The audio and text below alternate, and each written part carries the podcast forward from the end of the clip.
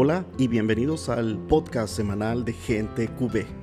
Aquí encontrarás el devocional correspondiente a esta semana del seminario Armadura de Oración, seminario que estamos llevando en estos momentos semanalmente. Que Dios te bendiga y recuerda que Dios es bueno.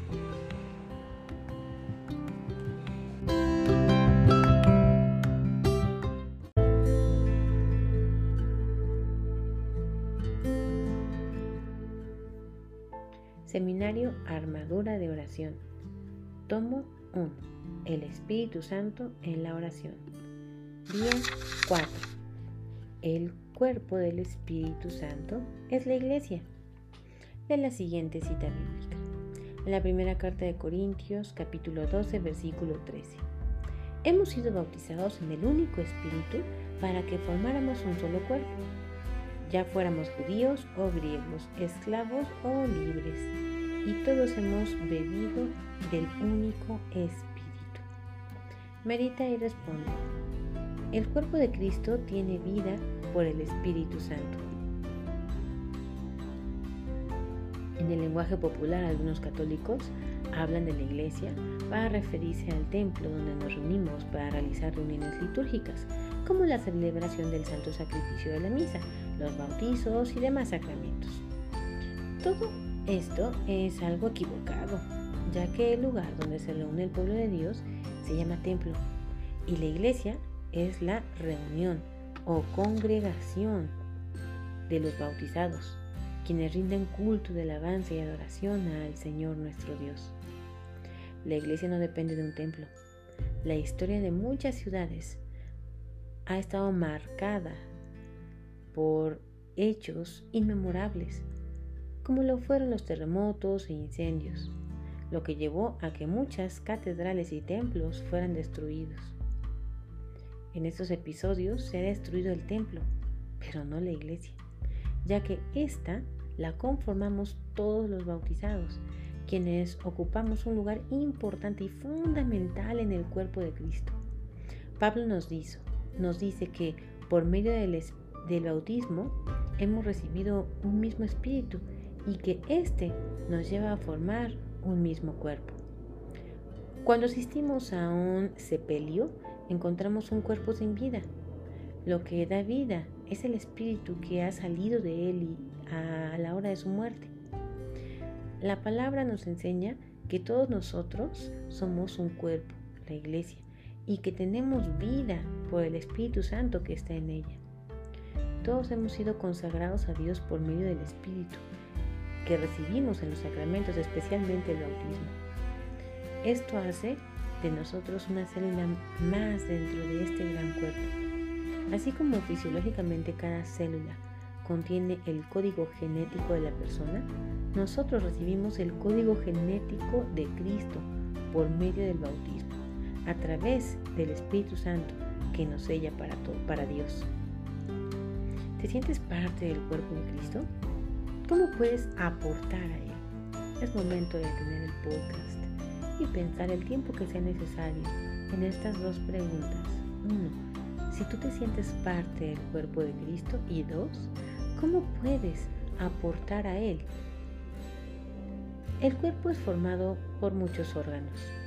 En Romanos 12, 4, 6 leemos, miren cuántas partes tiene nuestro cuerpo y es uno, aunque las distintas partes no desempeñan la misma función. Así también nosotros formamos un solo cuerpo en Cristo. Dependemos unos de otros y tenemos capacidades diferentes según el don que hemos recibido. La iglesia es el cuerpo místico de Cristo.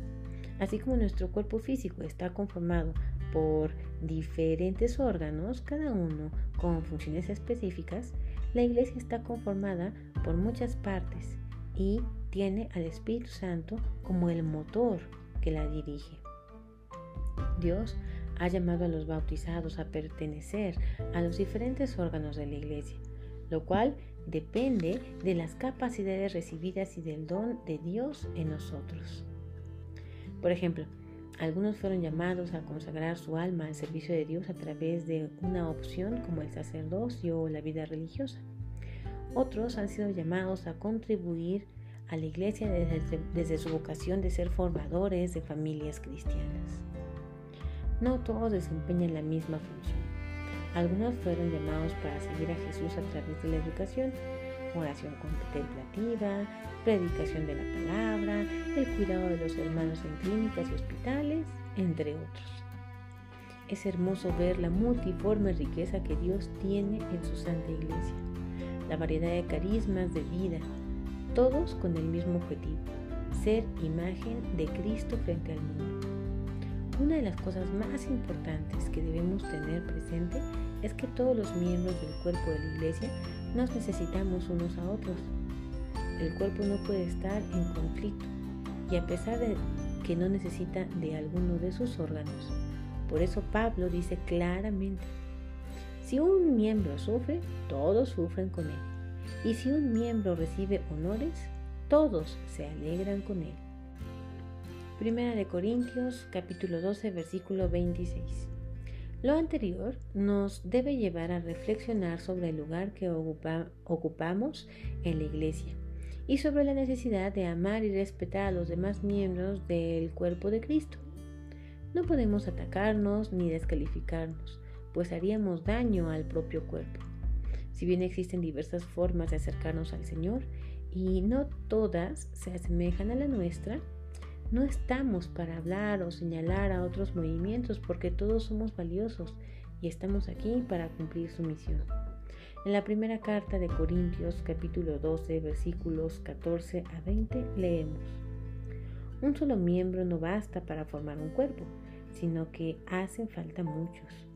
Supongan que diga el pie, no soy mano y por lo tanto yo no soy del cuerpo y por eso deja de ser parte del cuerpo. O también que la oreja diga, yo ya no soy ojo, no soy del cuerpo. Tampoco por eso deja de ser parte del cuerpo. Si todo el cuerpo fuera ojo, ¿cómo podríamos oír? Y si todo el cuerpo fuera oído, ¿cómo podríamos oler? Dios ha dispuesto los diversos miembros colocando cada uno en el cuerpo como ha querido. Si todos fueran el mismo miembro, ¿dónde estaría el cuerpo? Pero hay muchos miembros y un solo cuerpo. Aplicación práctica. Realiza una lista de las diferentes espiritualidades y estilos de seguimiento de Jesús dentro de la iglesia. Si es necesario, pregúntale a un líder de tu comunidad o a un sacerdote de tu parroquia.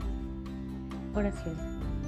Padre Santo, en este día quiero pedirte que me ayudes a entender el misterio de tu iglesia, que es conformada por hombres, pero movida por el Espíritu Santo, que es una pecadora porque le integramos personas que luchamos contra el pecado, pero es santa porque el Espíritu de Dios se mueve en nuestro corazón, mostrándonos el camino que debemos recorrer y dándonos fortaleza para ser testigos en un mundo lleno de odio y muerte.